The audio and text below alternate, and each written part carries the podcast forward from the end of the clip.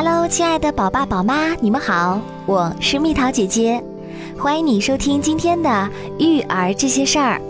今天啊，我要和你们一起来探讨探讨关于夜奶的是是非非。我们先来说说夜奶会影响宝宝的睡眠吗？也许这也是你心目当中的一个疑问哦。对于宝宝来说啊，我们提倡的是按需喂养，而不是按钟喂养。从一个睡眠周期醒来的宝宝，通过吃奶，他的各种需求就能得到满足，可以很快的进入下一个睡眠周期，既可以保证睡眠总量，又能提高睡眠质量。所以说呢，有奶吃、有妈陪的宝宝睡得才最香。松田道雄的育儿百科中有这样一段话：让孩子快些入睡是我们的最终目的。为了达到这个目的，母亲要想尽一切办法。有人说绝对不能让孩子一边吃奶一边睡，说这话的人啊，肯定是没有养育过入睡困难的孩子。入睡困难是孩子的天性决定的。如果孩子吸吮乳头可以快速入睡，那么就可以让他吸乳头啊，只要不要养成孩子夜里起来玩的习惯。孩子再长大一些，问题就自然解决了。那些用时间就能解决的问题，母亲就不必慌慌张张了。另外，国际母乳会的专家也这样说过，很多妈妈的担心都是从纸尿裤广告上来的。一夜安睡到天亮，宝宝就长得好。但是通常来说，宝宝是不可能一夜安睡到天亮的。在哺乳动物生命的早期，幼畜不会睡得很熟。人类也是这样啊，宝宝也不会睡得很踏实，这和宝宝早期的生存本能有关。而且呢，母亲也不会睡得很踏实，体内的激素水平或者其他生理上的改变，都会使哺乳期的母亲不能睡得很实，这使得她在宝宝有什么反应的时候，能够立刻醒过来，保护并且满足宝宝。所以这个问题已经得到解决啦，夜奶。不会影响宝宝睡眠。我们再来说说夜奶会导致蛀牙吗？首先要解释的是两点，造成蛀牙要有两大关键因素：一是牙齿周围要有糖，二是要有变形链球菌来分解这些糖产生酸，从而导致蛀牙。此外，遗传也是很重要的一个因素。母乳会引起蛀牙吗？科学家对五百到一千年前人类的骨头研究后得出结论：母乳喂养不会引起蛀牙。相比奶粉喂养的宝宝来说，母乳喂养时，宝宝是把妈妈的乳头含得比较深，而且必须用力吸吮才有乳汁进入口腔后部，因此母乳留在牙齿间的要少。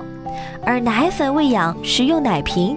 由于含乳浅，甚至宝宝不吸也会有奶出来，加上配方奶里的糖分高，因此留在宝宝牙齿间的配方奶不但多，而且糖还多，更容易蛀牙。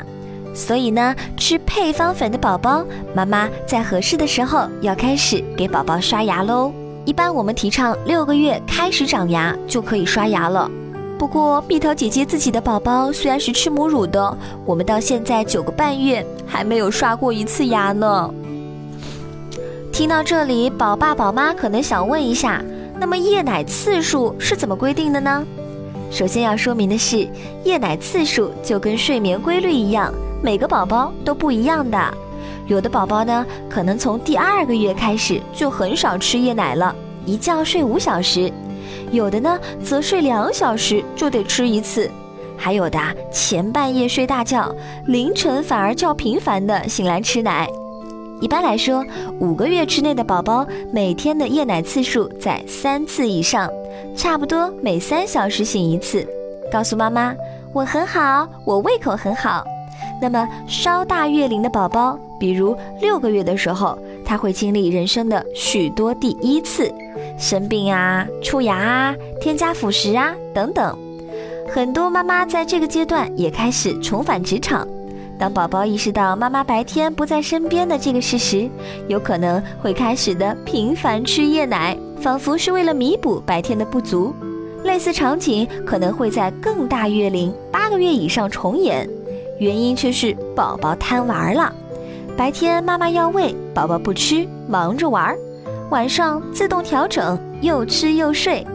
有时候呢，妈妈把心态调整好，一切困扰就会迎刃自解。接下来，蜜桃姐姐要跟妈妈们说说，怎样喂夜奶最轻松呢？亲喂，我们经常说的亲喂，当然就是亲自喂啦。亲喂加躺喂是最理想的方式。可能有些育儿书和专家提出躺喂有危险，这个呀，我们也不能以偏概全。有些技术熟练的妈妈，甚至都不用开灯，不用起床，把吭吭哧哧的宝宝揽过来喂上奶，安安静静的又睡了。睡眠基本不会中断，而新手妈妈可以白天练习一下躺喂姿势。以我的经验来说，产后第一次喂奶，我就采用了躺喂的姿势。月子里宝宝睡小床，夜里醒了，月嫂就把他抱出来送给我躺喂，吃完呢再送回小床。满月后我体力恢复，就让宝宝躺在我的身旁躺喂夜奶。当然，身边要常备纸巾、纱布、毛巾之类的物品，以应付溢奶、漏奶等各种状况。这段时间啊，天气已经越来越冷了。我一般采取什么样的方式喂夜奶呢？就是把宝宝抱在怀里，自己呢坐在床上，两个人一起盖着被子，非常的温暖，也很舒服哦。吃完再把宝宝放到小床上就 OK 啦。最后，我们再来说说夜奶何时断，怎么断。一到两岁的宝宝，通常白天不用吃奶，只吃夜奶也能满足营养和心理需求了。许多母乳宝宝已经养成了睡眠哺乳联想，这当然不是坏习惯。我们每个人夜里都会醒来若干次，宝宝也是这样。只是有些宝宝翻个身就能睡着，而有些宝宝因为睡眠哺乳联想而需要吃奶才能重新入睡。当宝宝学会了其余的方式入眠，就可以不吃夜奶了。断夜奶的时候啊，一定要避免母婴分离那种强制戒断。对于有着强烈睡眠哺乳联想的宝宝，妈妈可以白天多陪伴宝宝，把晚上哄睡的任务交给爸爸，让宝宝既不至太想念妈妈，也不至于受明明在妈妈怀里却不能吃奶的煎熬。顺便说一下。两岁以上或语言发育较好的宝宝，断奶时这个困境就轻多了。很多妈妈不必在睡觉时避开啦，直接告诉宝宝：“宝贝啊，已经长大了，夜奶可以不用吃喽。”好啦，亲爱的宝爸宝妈，关于夜奶的是是非非，蜜桃姐姐就和你们一起探讨到这里啦。你也可以添加我的私人微信号“蜜桃姐姐”，我们在那里好好聊吧。